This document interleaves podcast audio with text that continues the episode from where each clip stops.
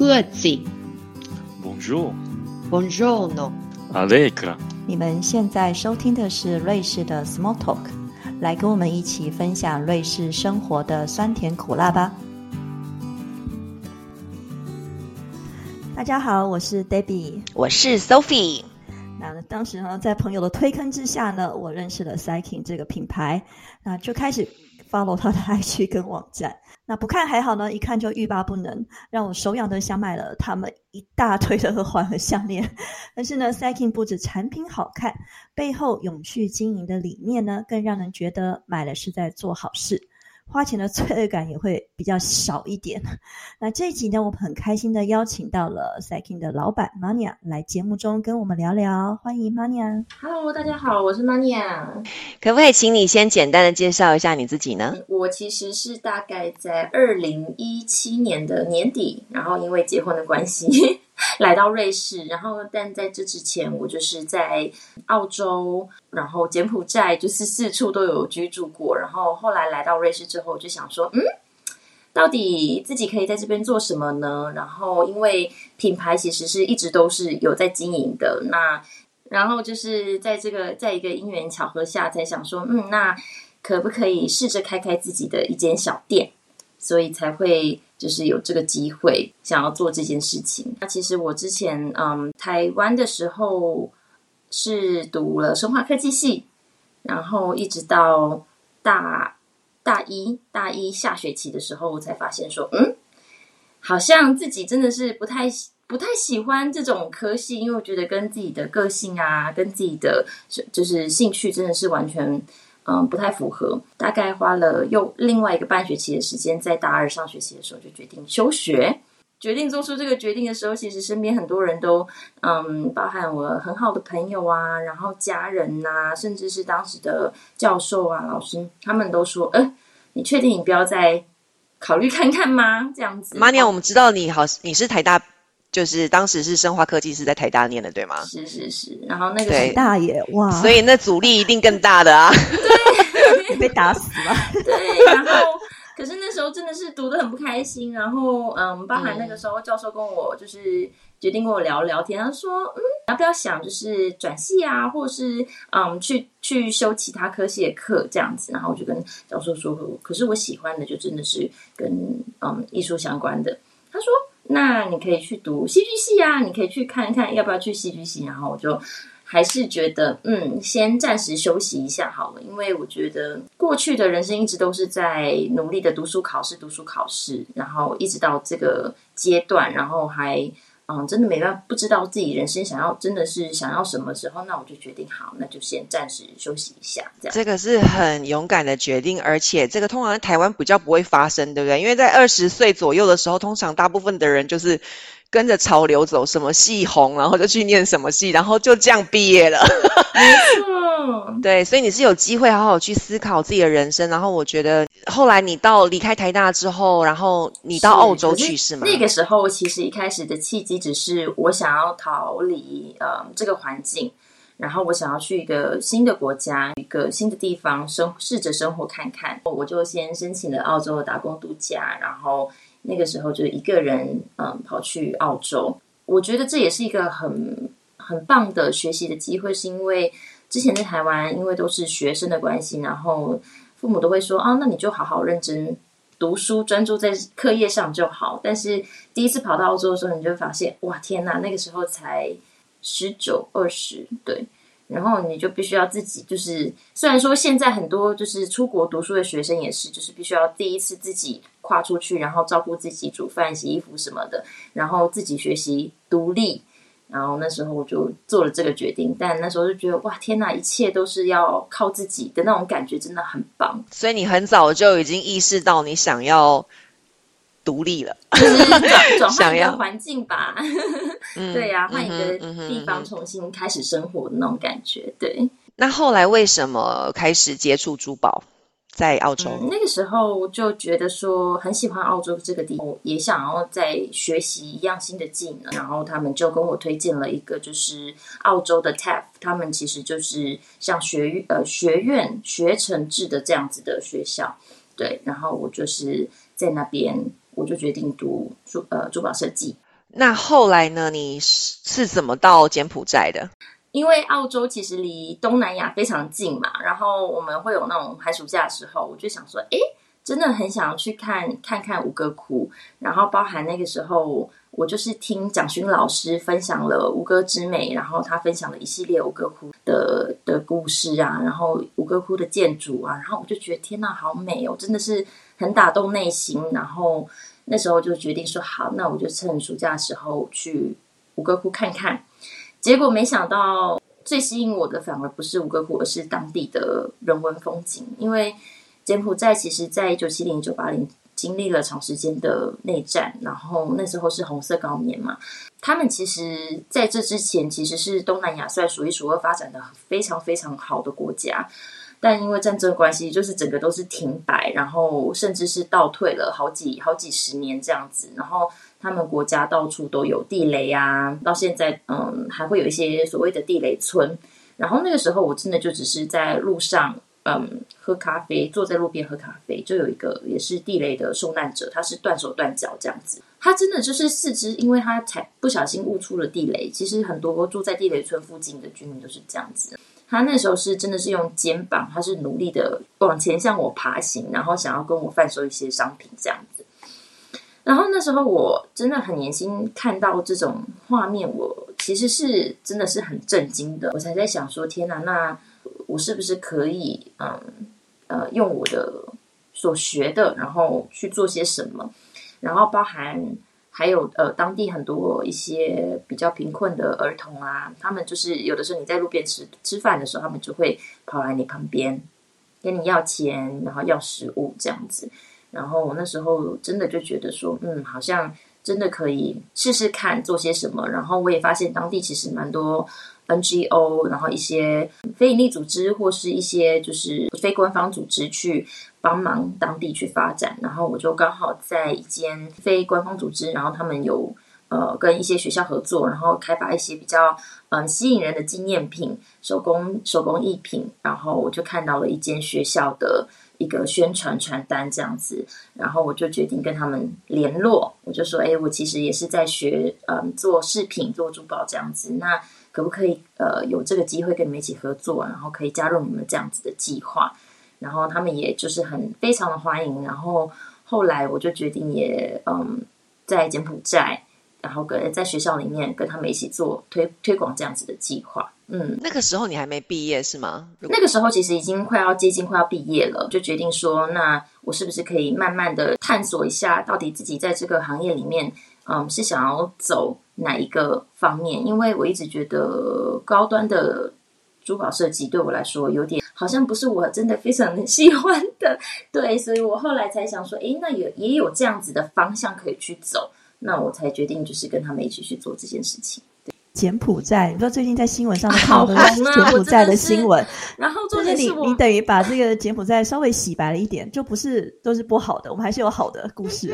是是是，然后那时候呃，最近就是看到电视新闻的时候，我就想说啊，天哪，真的很想替柬埔寨当地的一些居民啊，然后这个国家讲讲话，因为我觉得以我在柬埔寨住了，嗯。这么呃，就这段时间来说，我遇到的人其实都是非常非常善良跟亲切，然后很愿意帮助人的。我记得我第一次在柬埔寨，我住在那个 hotel 的时候啊，hostel，然后我有就是因为那个时候是雨季，所以很多蚊子，他们就是把我叮的真的是满腿都是包。然后我只是想要跟那个呃 hostel 的柜台人员说，哎，请问一下哪里可以买到那个？Tiger Bomb 啊之类的，对，擦的那个。他说不用不用，他直接下去帮我买，而且他是买来之后送当礼物送给我的。哇哦！然后我就想说，哇，他们其实他们的真的是收入不是很高，但我一直说，哎，我我可以付你这个钱。他说不用，这个是一个礼物，很善良。对。嗯，后来你在柬埔寨住了多久？呃，前前后后因为 visa 的关系，大概有个一年。嗯，所以我很好奇，说你从决定要跟当地的学校合作，到你决定创业这段时间当中，发生了什么事情，让你下了这个决定？其实我一直觉得，呃，我不把它真的当做，呃，应该说创业。我觉我觉得我一直都在做是推广这个理念。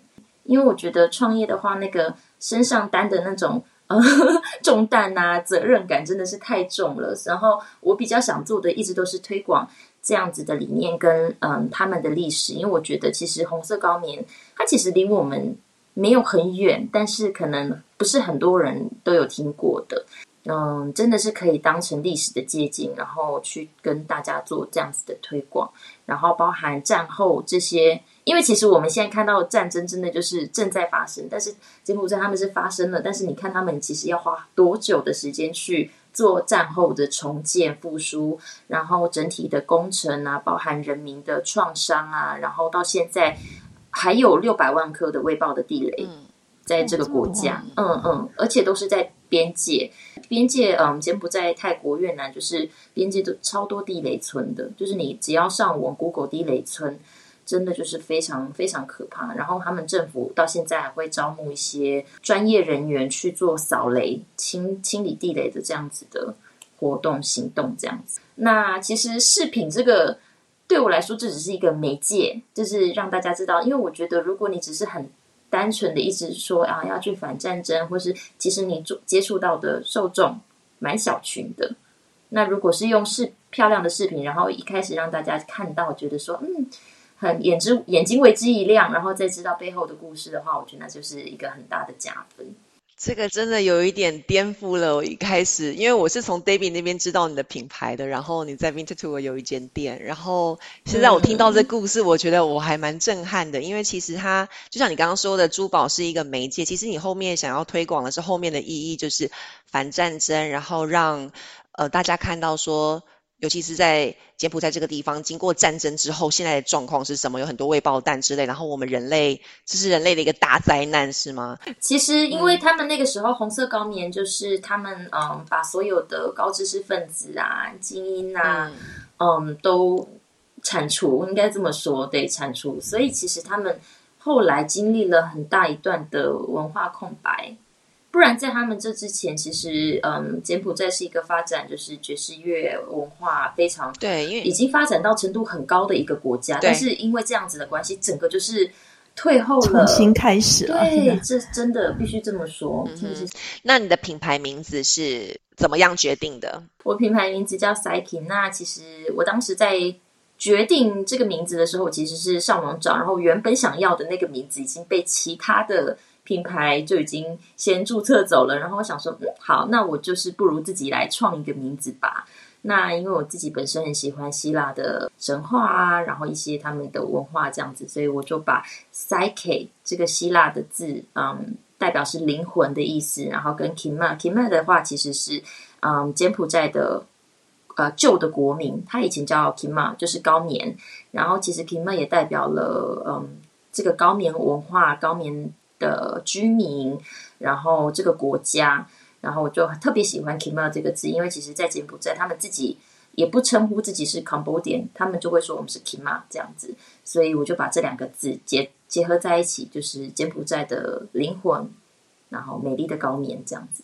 所以你就用这个名字就注册了你的公司，对对对对对对，没错。所以已经开业，哎，你是六月份开始的，对不对？对，没错，已经两个多月了。因为我前一阵子在你的 IG 上面看到你发表了一篇 短文，小感，就是你这两个多月的创业的心路历程。没错，现在感觉如何呢？有没有？还是觉得哦，天哪，每天都好累好累的那种感觉？对，但。刚刚创，因为毕竟是艺人公司嘛，所以你就是什么事情都要自己校长兼壮中的那种的概念，对。然后，那你觉得最累的是什么？最累的，真的就是呃，要如何去好好的推广啊？要如何用现在的呃社群媒体去推广啊？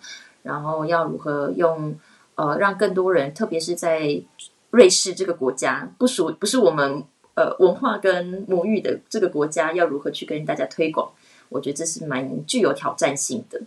对，因为在台湾的时候，其实我一开始在台北，嗯，有百事集，然后那个时候也有去做推广。我觉得用母语跟嗯比较了解自己国家，就是台湾人的民情，我觉得会比较容易去做推广。然后来瑞士的时候，可能。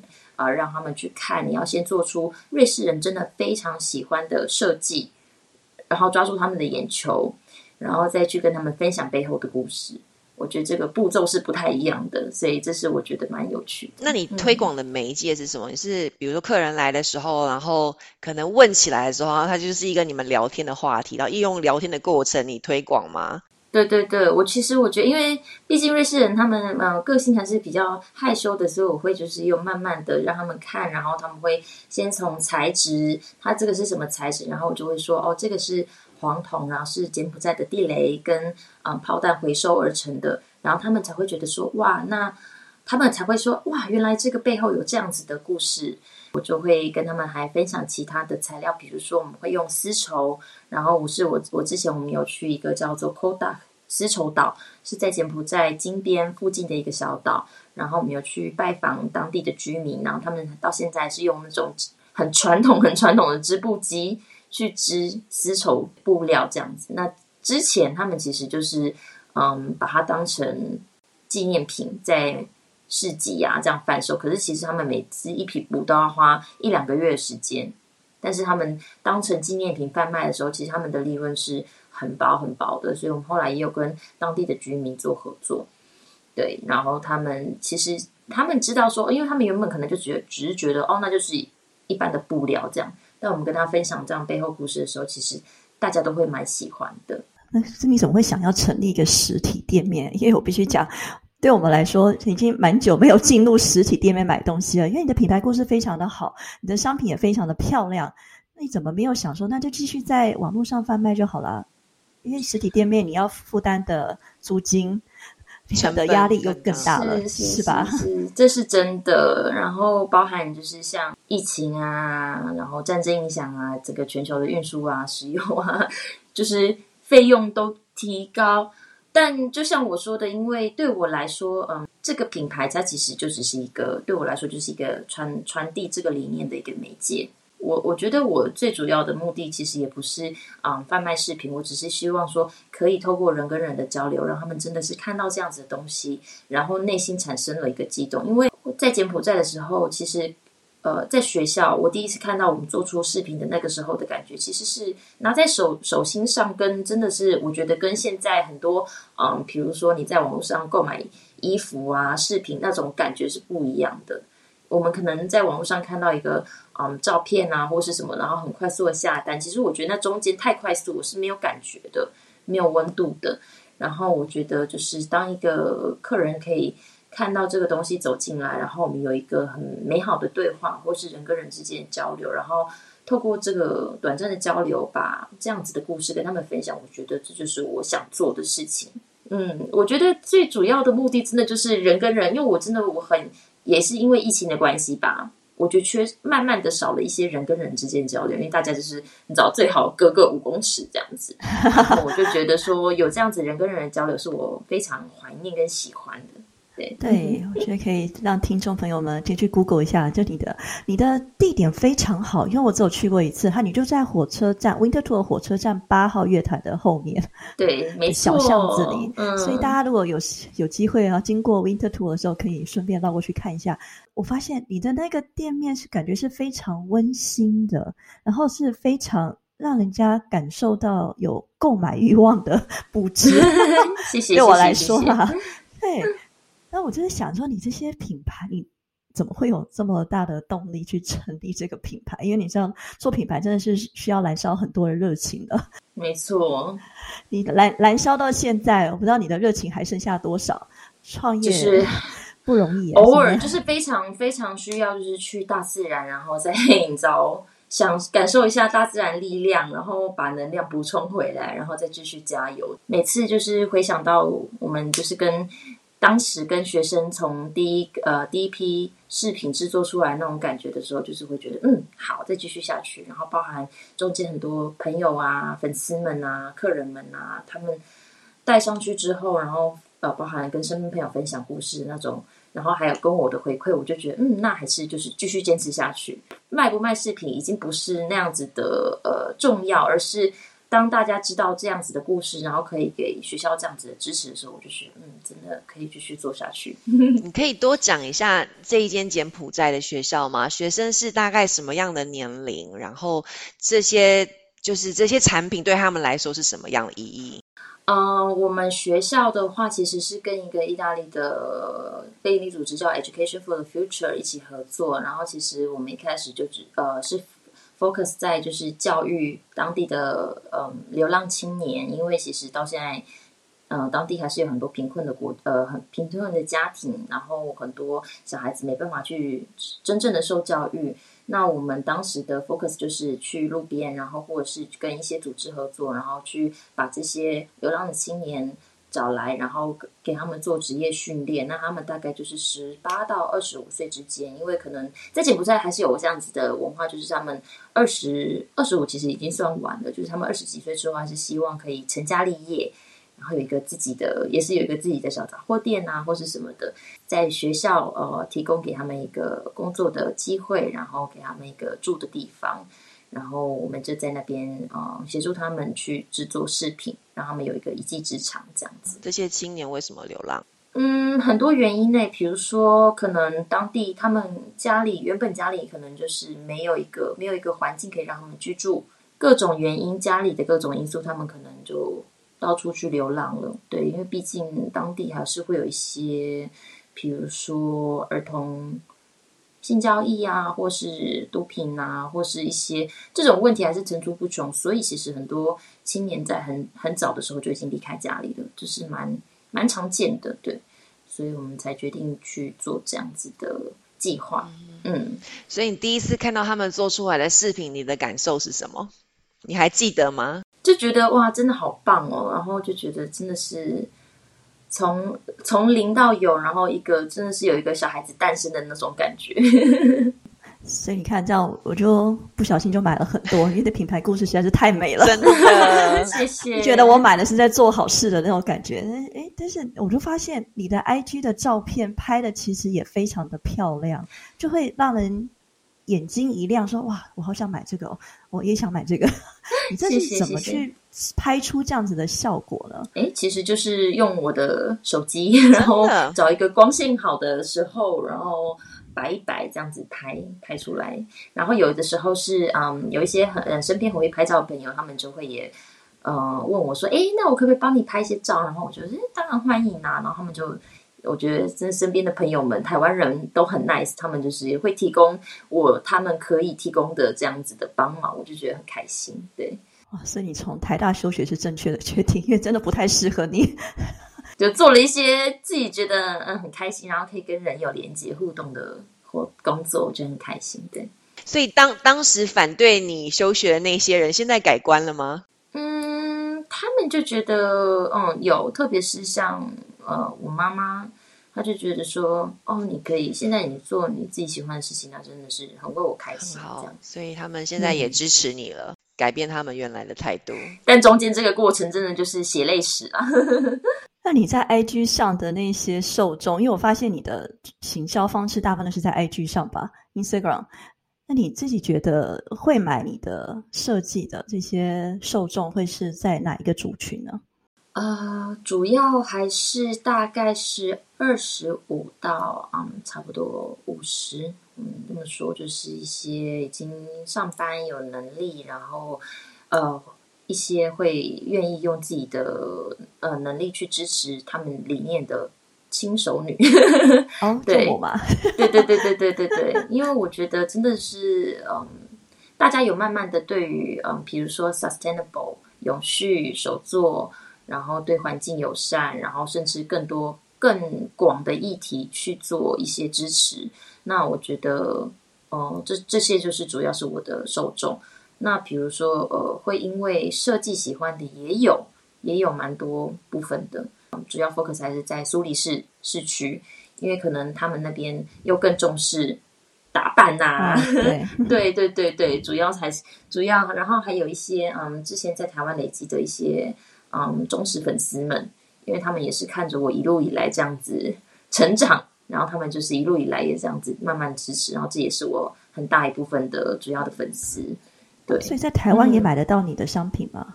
对，也买得到。然后，可是台湾的话，主要还是就是一季一季，就是因为在那边的话，主要还是嗯，大家一起集集一单，然后就是统一再寄出去。因为目前真的运费太贵，然后我就想说，很多粉丝们就会说：“哎，那你要不要寄来？”我说：“可是运费真的很贵，那不如大家一起。”哎，那我很好奇，就是说，因为你开这间店，就是想跟。人跟人之间交流嘛，哈，然后也是推广，就是你想要倡导的理念。然后，所以你有没有在这个过程当中，在过去这两个月里面，你有没有什么有趣的故事，或是让你印象最深刻的故事，可以跟我们听众分享的？一开始我就会在想说，诶，可能很多当地的客人会比较害羞，那他们就是还是习惯就是做。购买这样子的，这样很简单的步骤而已，但是我就会很试着想要去跟这呃这些客人们聊天，然后就会想要去聊聊他们就是是不是住在也是 Winter Tour，然后他们平常是做什么，怎么会想要怎么会有机会来到这间店，然后我就会有一个很可爱的客人，他每天都打扮的。就是五颜六色，但是他配色都配的非常好看，然后他头发也是高炸头，然后染红发。哇哦！他每次来的时候，我就想说，因为毕竟真的是在我们民族，我很比较少看到这么就是夸张打扮的的的的女性这样子。然后我瑞士人吗？是是是。有一次他就背了一个很好看的包包，然后看起来就是手工制的。我就因为这样子，我就跟他聊，我说：“哎，这是你自己手工制的吗？”他说：“对呀。”反正我就我就跟他说，哎，真的很好看呢。然后我就说，你是不是也是从事艺术相关？他就说，哦，没有啦，我的工作很无聊，是坐办公室的。然后我就说，我就说，哇，你坐办公室，你可以每天打扮成这样。他说，我在办公室就是一朵花这样。然后反正因为我跟他的称赞，就是我真的很喜欢手工艺，我就非常喜欢手工艺。然后我对他包包的称赞，他每次只要有新的作品，就会拿来跟我分享这样子。然后他就会特地骑脚踏车来跟我分享，说：“你看，这是我的所以你也交到了朋友，对，这也比较像是朋友的互动的感觉。对对对对对对对。然后他也很支持，就是他每次来也会跟我就是捧场啊。然后我就很喜欢这样子的交流。对，这就是因为你的店的旁边其实就是一间很小的，算是咖啡店吗？对，是咖啡。你们等于是共用一个出入口嘛？所以其实如果大家有时间的话，都可以去看看。他那就在 Winter Tour 火车站后面。嗯，对，就是顺便然后对，所以喝咖啡，然后顺便来聊聊天啊，然后看看他的商品。那你的 IG 上面有发现你的发文其实蛮多都是中文的，对吧？对，然后呃，有中文有英文，然后中文的话主要是我觉得可以很直接的表达我的心情，就是就是我觉得 Instagram。对大部分来说，很多就是哦，它是一个嗯做广告的一个平台 platform。但对我来说的话，我比较喜欢是它是能够真实表达我的心理感受的一个地方。对对对，嗯，如果当下心情我想要用中文发文的话，那希望可以让身边的中文粉丝们也可以看得懂中文的粉丝们去感受的话，我就会用中文发文。但你应该会遇到一些问题吧？会是一些困难吗？嗯，就比如说像嗯，我之前说的，说因为全球运输业的关系，然后运费，然后还有我们在柬埔寨制作时间，原本手工制作就是很长，种种，当然就是会有很多很多的问题。但我觉得就是一个一个慢慢的来解决。像我之前也有遇到啊，比如说我像我的店里面之前也有，我我现在也有呃，除了饰品以外，也有手工凉鞋，然后手工的编织包。嗯，但因为比如说像手工编织包的话，原本应该是在夏天来临之前，它应该要到货的。但因为他们也是手工制作，然后他们就有跟我解释说啊，那我们是会在四月的时候到货，然后后来就慢慢的说不好意思延期到五月，然后一直到七月，就是夏天都已经都已经要过了。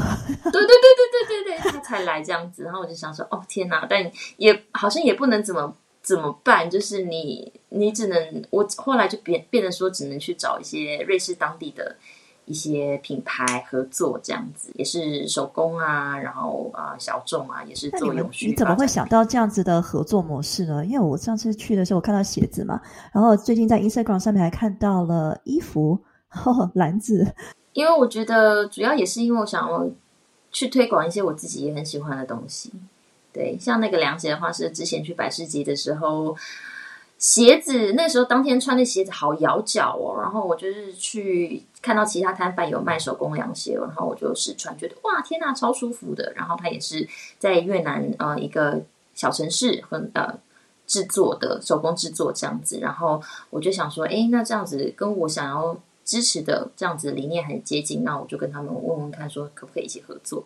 主要也是手工，然后永续这样子，不是大量制造，然后因为它用的嗯材料也是我觉得很不错的，然后是真的很舒服，想要推广给大家的。所以你说现在创业到现在两个多月了，来，你要不要发表一些感想？感想，Debbie 应该也会想说，哎，不要乱创业，你要真的对对，不要乱创业。因为我之前看过一个报道，说一开始如果自己创业的话，大部分在五年内那间就会倒了。能够撑过五年，现在应该是一年，现在应该一年了。现在已经变成一年了吗？好吧，可能因为疫情的关系。对，真的，真的，真的。但应该说，我希望在这个过程可以推广这样子的理念，对，是很。是最重要的，是很重要。但是你后面的成本，你像你的租金、你的保险、你自己的工作时间也很重要，对吧？没错，没错。所以，Debbie，你应该也会跟我想象的一样，就是大家不要乱创业。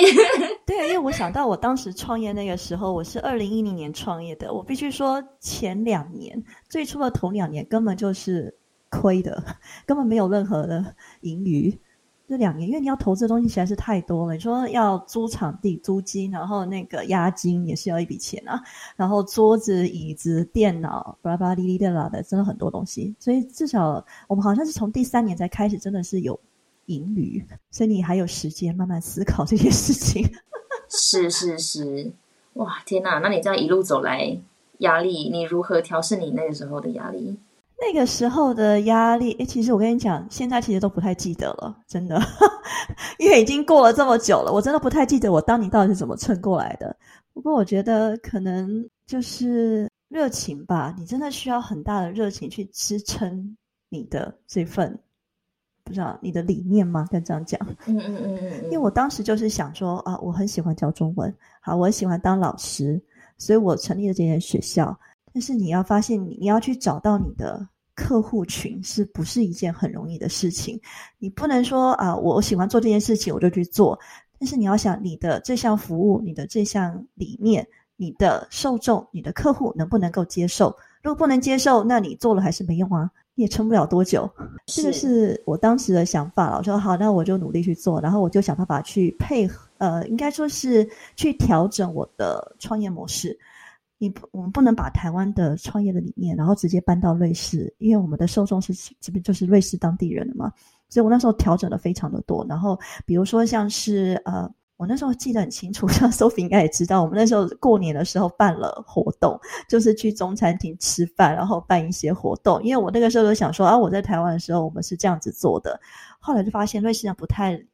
接受这样子的方式，我就后来就一直调整说，那我们就可能就是下课后每一次的学期的最后一天，下课后我们去吃饭，然后跟就是跟瑞士学生聊天啊、吃饭啊，然后喝酒啊之类的，这也是以他们的方式，然后让他们了解说，哦，我们有这样子的文化活动，然后呃，让你们去中餐厅去吃饭，然后了解一下吃中餐是什么样的感觉，而不是像之前说，我们就每一年过年来办个活动。那请你们来参加，然后做一些事情，因为发现这样子瑞士人不太买单，所以我也是花了很长的时间去理解、去了解我的受众、我的客户，他们需要什么样的服务，他们想要什么样子的方式，所以这个需要时间。那你才创业两个多月，嗯，还有两个多月而已。听你听你这样讲，我真的觉得好有趣哦。嗯，是。也不容易啦，我不是说我这样创业十二年了吧，我一直在调整诶，而且就像现在中文市场学中文的市场也没有这么大了，可能是因为很多很多种种的原因，所以我发现学中文的人不多，所以我就呃开始做日语。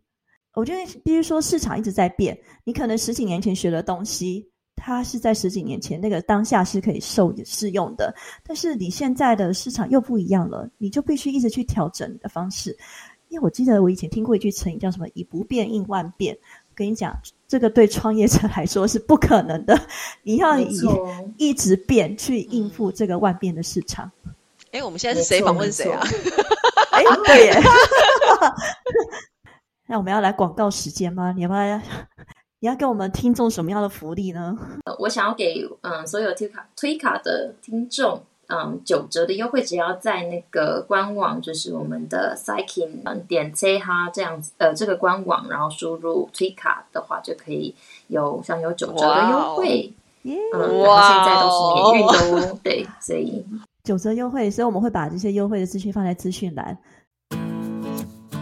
其实我在这一集里面，我学到很多，我很高兴当时 Mania 做了休学的决定。我希望他的爸爸妈妈还有海贤老师不要杀了我，因为如果没有休学的话，我们看不到一个这么棒的品牌。生化科技里也许可以没有 Mania，但是 Cycling 不能没有它。一般想到珠宝和精品，大部分的人都觉得服务那服务那些有钱人的产业。由于原料以及生产的过程大多都是透过压榨发展中国家的人取得的，有时候会给人不好的印象。但是 Cycling 的理念不只是生产漂亮的珠宝，还要给柬埔寨的人民一个良好、公平的工作机会，以及宣传一个这么棒的反战的理念。希望 Mania 的行动能够抛砖引玉，让更多的店家正视永续经营的这个想法。如果你喜欢我们的节目，欢迎推荐给你的朋友哦，还有按订阅跟分享。今天的节目就到这里了，谢谢大家的收听，我们下次见，拜拜，拜拜，拜拜。